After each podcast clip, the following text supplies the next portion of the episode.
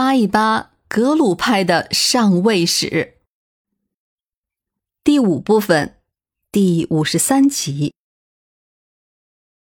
顾始寒一共用了五年的时间，灭掉了却图汗、白利图斯和藏巴汗。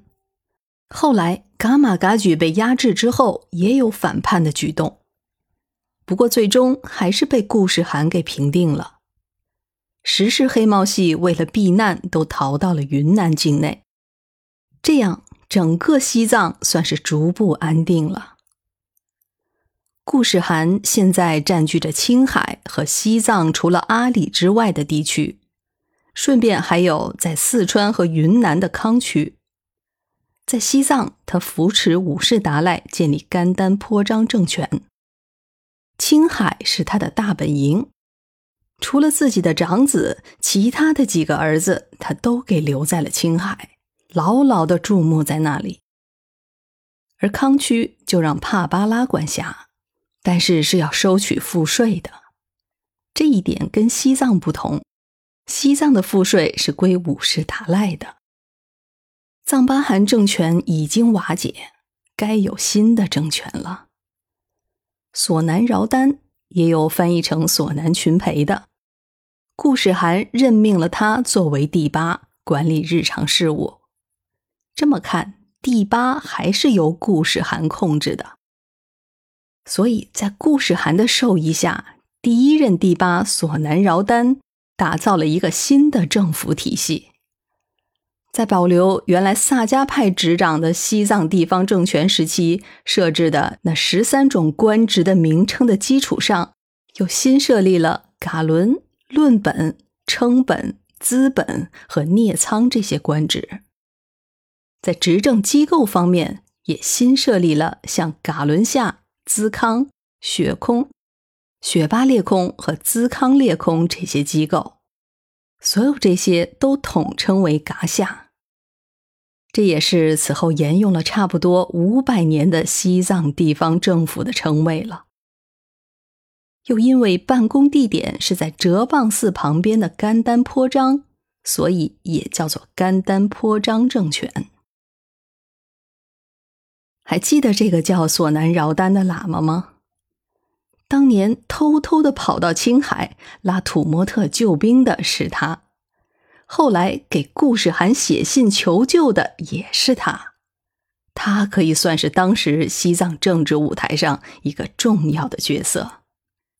此人计谋多端，暗恋世故，对抗藏巴汗，联合固始汗。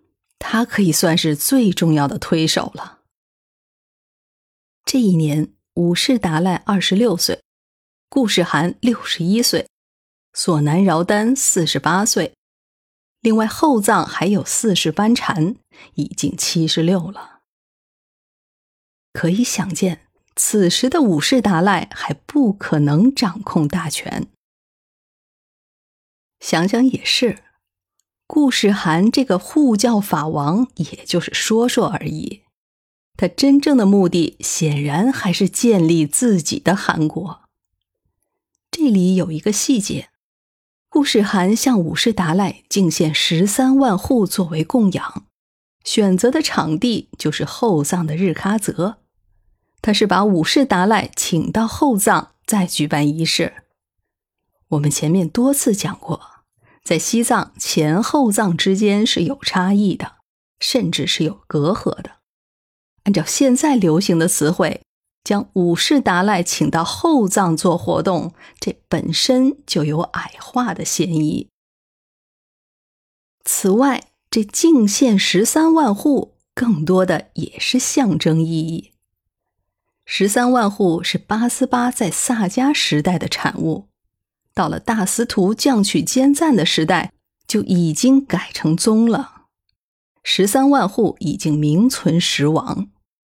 此时的固始汗以十三万户相赠，显然也只是形式上来效仿当年忽必烈对八思巴和萨迦派的供养。他效仿的是十三万户的价值，还是忽必烈名头的光环？这就很耐人寻味了。还有一个细节，顾世涵挑选了仁棒巴的十任家主向五世达赖敬献的这十三万户，这多少也有宣示权力的含义。仁棒巴与格鲁派不对付，这众人皆知。当然，这已经是百余年前的事儿了。现在让失势了的仁棒八家族出席如此隆重的典礼，让他们能够重新和睦相处，这通常也是带头大哥的做法吧。顾世涵深得帝王心术，他一手将武士达赖扶到了最高的位置。并且向一切挑战武士达赖和格鲁派的外部势力进行无情打击。可是，在内部，他提拔索南饶丹做了第八，管理日常事务。没过多久，他又亲自向格鲁派的另一位领袖，也就是七十七岁的罗桑曲杰，授予班禅伯克多的称号。这就是四世班禅。同时，他又亲自将扎什伦布寺奉献给四世班禅。不仅如此，他自己还从四世班禅座前出家，任他做了上师。这样，四世班禅在格鲁派中也是地位显赫了。再加上他的年龄和为五世达赖受戒的这个履历，他本人也就差不多跟五世达赖平起平坐了。这种权力的平衡，顾世涵拿捏的实在是好。